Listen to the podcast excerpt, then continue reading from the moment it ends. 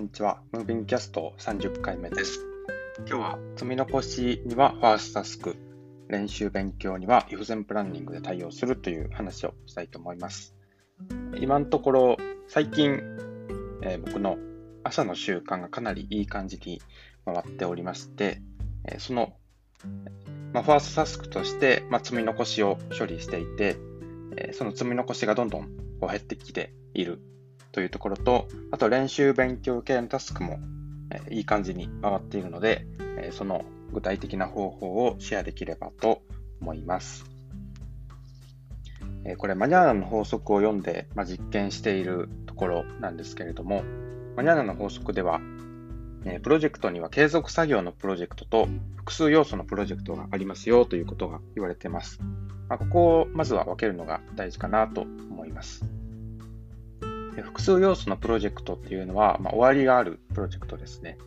え、ホームページの立ち上げとか、セミナーの企画とか、まあ、確定申告とか、そういうものが該当します。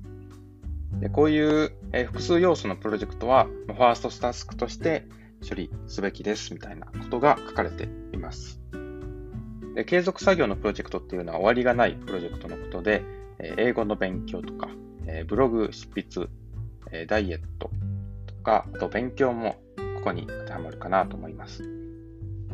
同じことを繰り返すような、えー、プロジェクトっていうのがファーストタスクに向いてないというふうに言われています。これはですね、まあ、かなり長期的なものになる。例えばこうギターを弾けるようになりたいって言っても、こうこう終わりがないというか、弾けるようにはなったけど、こうどんどん上を目指せるみたいな感じで、まあ、かなり長期的なものになるので、えー、そういうこう終わりがないことで他のタスクをファーストタスクにできないというところで、ファーストタスクには向かないよというふうに言われています。なんで、えーまあ、他のファーストタスク以外の方法で処理するべきなんですけど、僕は if 全プランニングで対応しています。ということで、具体的に自分がこうどうやってるのかっていうのを説明していきます。え複数要素のプロジェクトはファーストタスク、継続作業のプロジェクトは if 全プランニングで対応しているんですけれども、その具体的な方法ですね。で自分の場合は、タスクシュートクラウドで、まず、えー、まあ、タスクシュートクラウドが1日のこう予定、やることリストを作るツールなんですけど、まあ、タスクシュートクラウドさえ見れば、まあ、今日はこれをやればいいんだなっていうのが分かるようになっていて、まあ、その中でもタスクシュートクラウド上で、まあ、ファーストタスクの場所を、えー、まあ、先に確保しておくというところです。で、ファーストタスクのタイミングなんですけど、えー、朝の儀式が終わった後の一発目のタスクとしてファーストタスクを行います。で、まず朝の儀式どんなことをやってるかっていうとですね、僕は最近ちょっとだけチューニングしまして、えー、スマホを、まず朝起きたらちょっとスマホを見る、見てダラダラします。で、ベッドメイキングしてカーテン開けてトイレ行って水飲んだら、えー、ジョグの朝ジョグのジョギングの準備をします。で、えー、5分から10分ぐらいですね、軽く日光を浴びるっていう目的と、あとちょっと体を起こすっていう目的で朝ジョグをしています。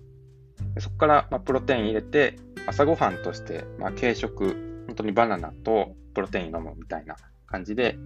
エネルギーを補給します。でエネルギー補給したら、えー、10分間瞑想をして、瞑想が終わったら、えー、こう単純作業系の、えー、数値を入力する作業をします。例えばタスクシュートクラウドの前日の記録を埋めるとか、え、毎日計測している、え、サービスのユーザーの増減数を計測するとか、まあ、数値をポチポチ入力するだけの作業をしてから、えー、ファースタスクというところになります。ここまでが、えー、だかなんで僕の場合はこう朝起きてスマホをちょっと見るっていうところから、えー、数字をポチポチ入力する単純作業っていうここまでが一連の朝の儀式となっています。この朝の儀式が終わったらファーストタスクとして、積み残し系のタスク、複数要素が、えー、複数要素のプロジェクトのタスクなんですけど、ここで僕は、ファーストタスクとして積み残し系のタスクをえー、よく処理しています。大体、えー、ファーストタスクでこう積み残し系の処理って僕は大体 To-Do リストに入ってるんで、まあ、そこから選んで、今日はこれやろうかなっていう感じで、まあ、優先順位より高い順からやっていくんですけど、基本的に。えー、To-Do リストから選んで実行するという感じです。で、もし今日一日で終わらなければ、ルーチン化して、まあ、毎日っていう感じでルーチン化して、えー、自動的にタスクがこう自動生成されるようにします。まあ、これで、えファーストタスクとして、その複数要素のプロジェクトが終わるまでずっとそのファーストタスクを実行し続けるという感じです。最近はですね、まあ、法定帳簿の整備をずっとファーストタスクとしてやってて、まあ、最近終わったという感じです。で、ファーストタスクの後なんですけど、こう僕の場合、セカンドタスクがありましてですね、これは、えーまあ、F 前プランニングというか、まあ、ファーストタスクとかなり似たような感じでやってるんですけど、で、ちょっと流れに沿ってお話しすると、まず、朝の儀式が終わってからファーストタスクを実行するという話をしました。で、ファーストタスクが終わったら僕は20分から30分ぐらいインプットの時間があります。ブックマークしてた記事を読んだり、えー、本のまとめをしたりですね。この辺のことってかなりこう先延ばしになりがちなんですけど、終わりがないプロジェクトなんですけど、まあ、こういうことを、ファーストタスクの後にこうインプットの時間20分から30分ぐらい取っています。でそのタスクが終わったら、インプットタスクが終わったら朝の計画の時間を立てて、えここで朝の計画の時間でグロクローズリストは完成というところになります。朝の計画の時間の後にこうやるべきタスクが入ってきたら基本的に明日、明日行うということで To-Do リストに突っ込んでおいて、え、とりあえず今日は見ないという感じにしています。で、朝の計画が終わったらセカンドタスクとして、えー、僕の場合はもう一個、こう、積み残し系のタスクというか、こうずっとやりたかったタスクをやっていきます。えー、朝の計画の時間の後は僕はあの、積み残し系のタスクなのか、それともこう終わりがない練習とか、そういう系のタスクなのかっていうのはあんまり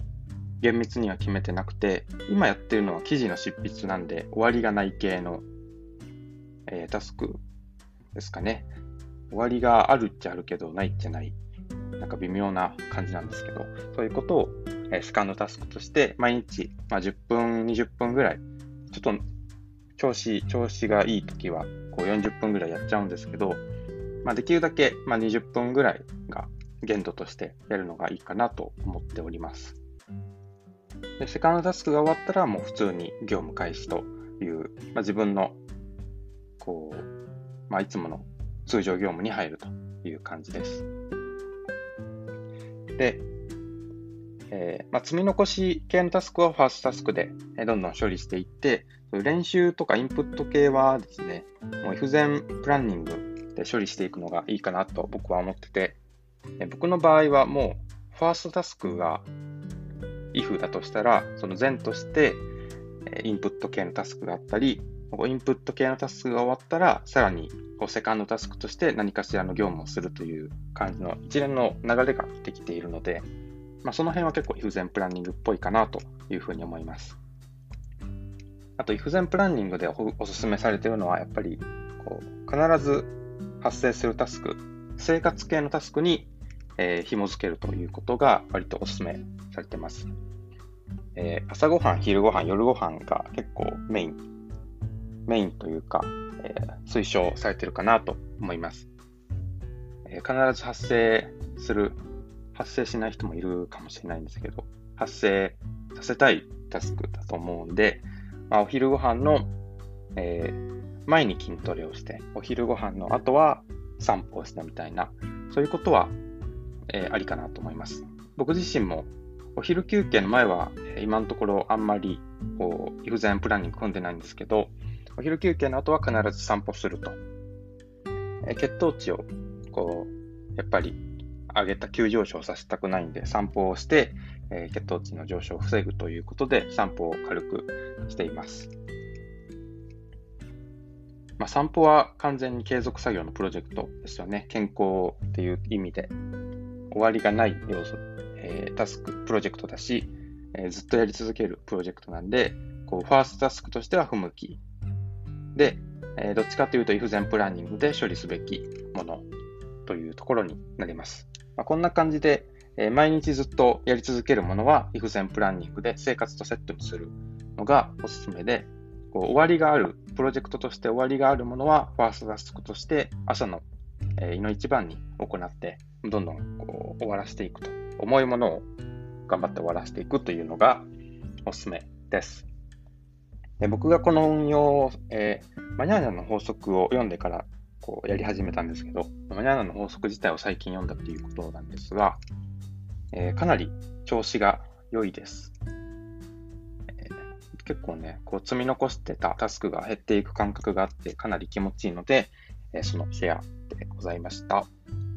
今日はこんな感じにしたいと思います。30回目になりました。できれば100回ぐらいは目指していきたいなと思いますので、えー、よろしければ面白いと思ったらチャンネル登録とかいただけると嬉しいです。では、それでまた。